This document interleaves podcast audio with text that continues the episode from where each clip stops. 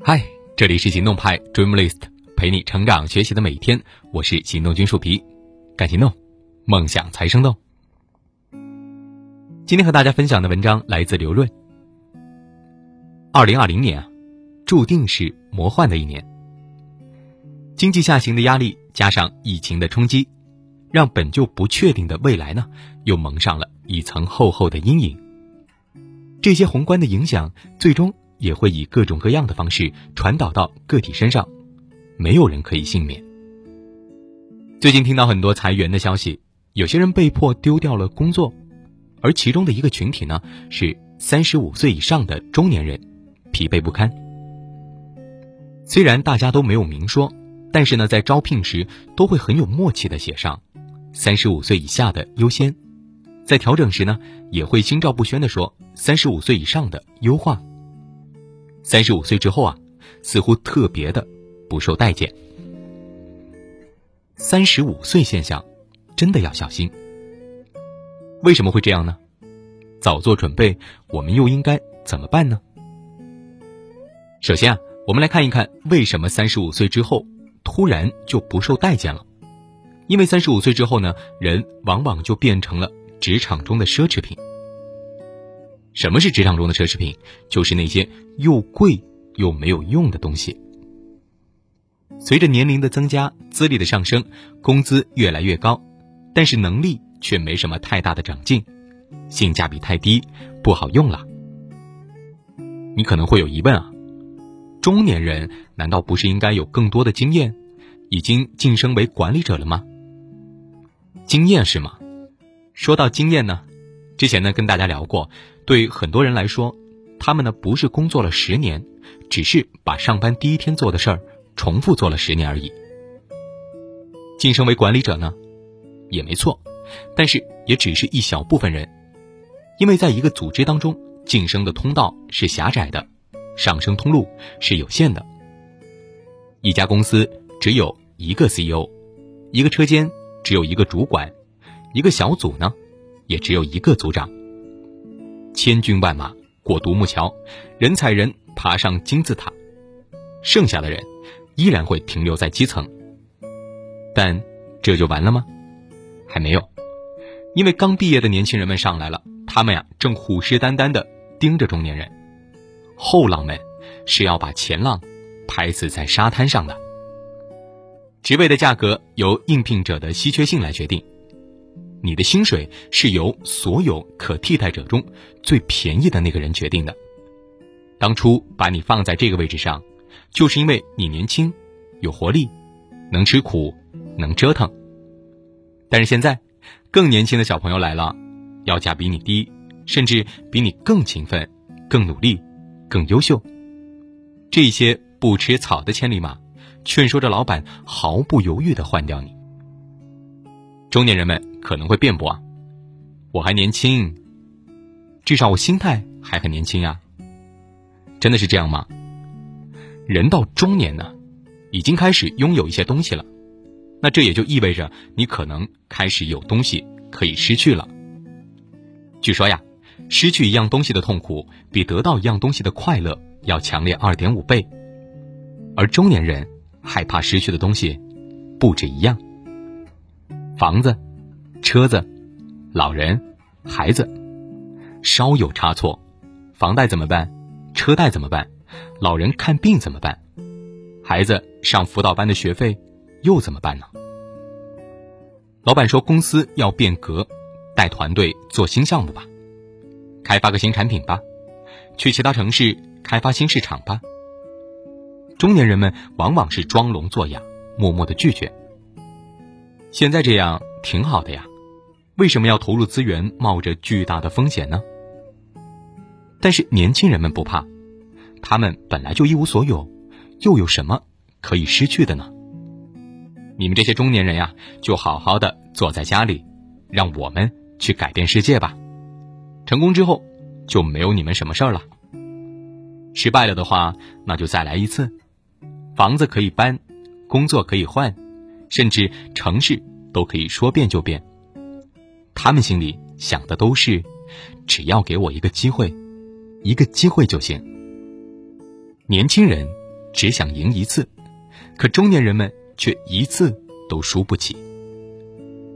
然后呢，曾经的年轻人也会慢慢的变老，来到自己的三十五岁，被新的年轻人拍死在沙滩上，不断的循环。那到底该怎么办呢？唯一能改变这个定律的呢，就是不断的输入新的能量，让自己从不吃草的千里马变成吃草的万里马。把基本生活安排好，留好吃饭、看病、应急的钱之后，果断的 all in 这个时代。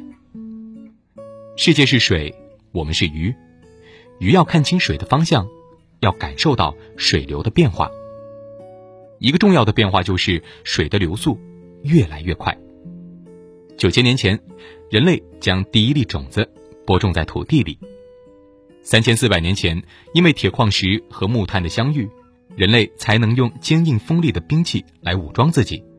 二千二百年前，因为马镫的出现，人类的文明才开始前所未有的扩张。过去的进化尺度以千年为单位计算，世界缓慢变化，河水静静流淌。十八世纪的中叶，因为蒸汽机的轰鸣，让英国率先进入工业革命。十九世纪后期，因为电气时代的来临，第二次工业革命浪潮来袭。马克思曾经感叹：不到一百年创造的生产力，比过去一切时代创造的全部生产力还要多，还要大。那时的进步速度以百年为单位计算，世界开始加速，河水越来越急。现在呢，从互联网到移动互联网，不过短短的几十年时间，我们的生活体验、工作方式、消费习惯都发生了翻天覆地的变化。人工智能、区块链、虚拟现实、五 G，这些你听过的、没听过的新技术纷至沓来，推动着世界进入下一个发展的新阶段。现在的发展速度以十年甚至几年为单位计算。世界剧烈变化，河水澎湃汹涌，每一次的技术进步都会带来巨大的结构性改变，一波又一波的人会起起落落，时间窗口会越来越短，机会越来越多，变化越来越快。变化不确定是未来的关键词，未来没有什么稳定的工作，也很难在一家公司终老。我们会从职场的农耕民族变成游牧民族，不断的迁徙，要对危机始终充满敬畏，也要始终保持着饥渴和敏锐。宏观上啊，有了心态的转变，微观上就是具体的选择和行动。这个世界上呢，有些工作天然是更适合年轻人的，有些工作呢，天然是更适合中年人的，有些是吃青春饭的。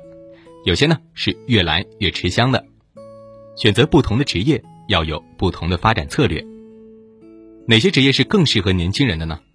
比如程序员，比如网络主播。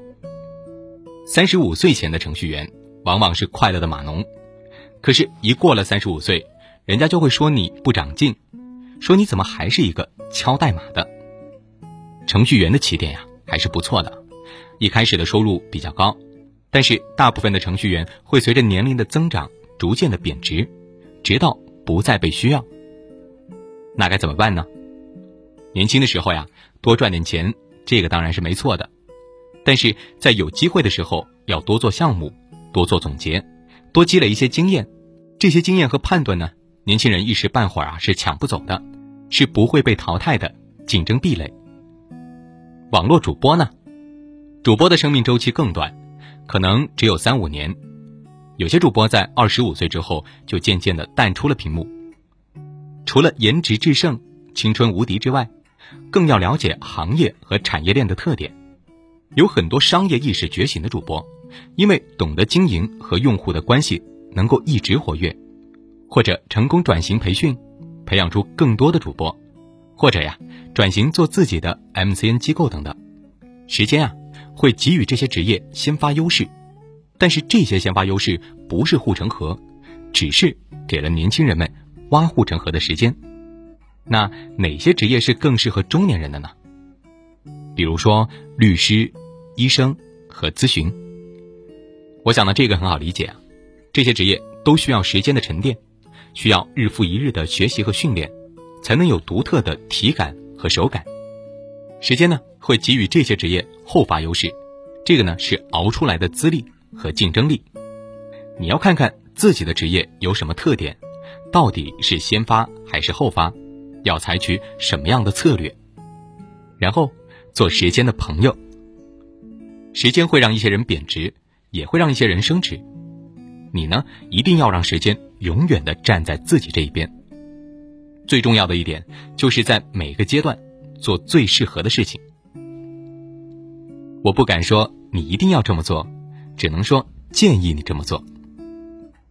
年轻的时候，刚刚毕业，工作前几年努力一些，不要佛系，多做点事儿，把体力存进去，换成经验，换成智慧，换成钱。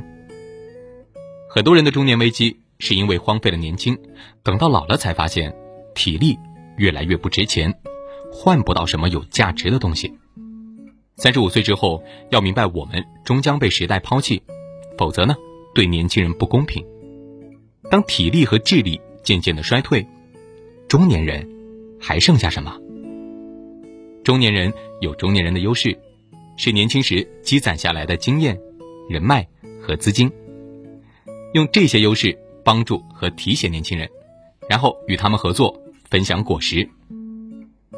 每个进入职场的人，都在从不吃草的千里马，逐步变成又贵又没用的奢侈品。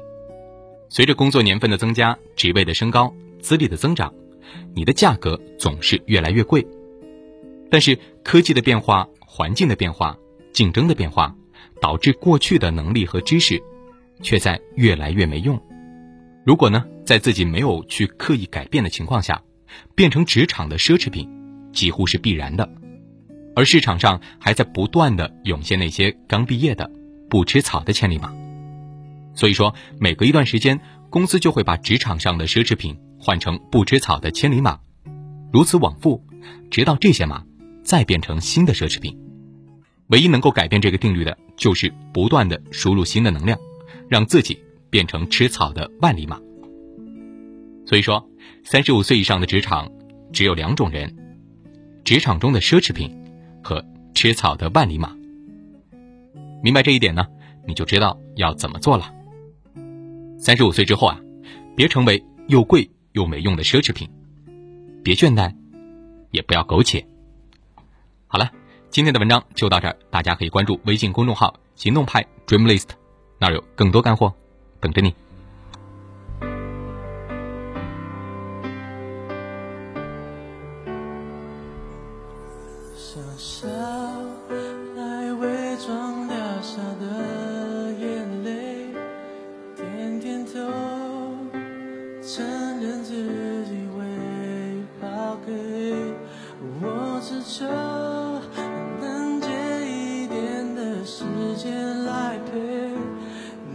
眷恋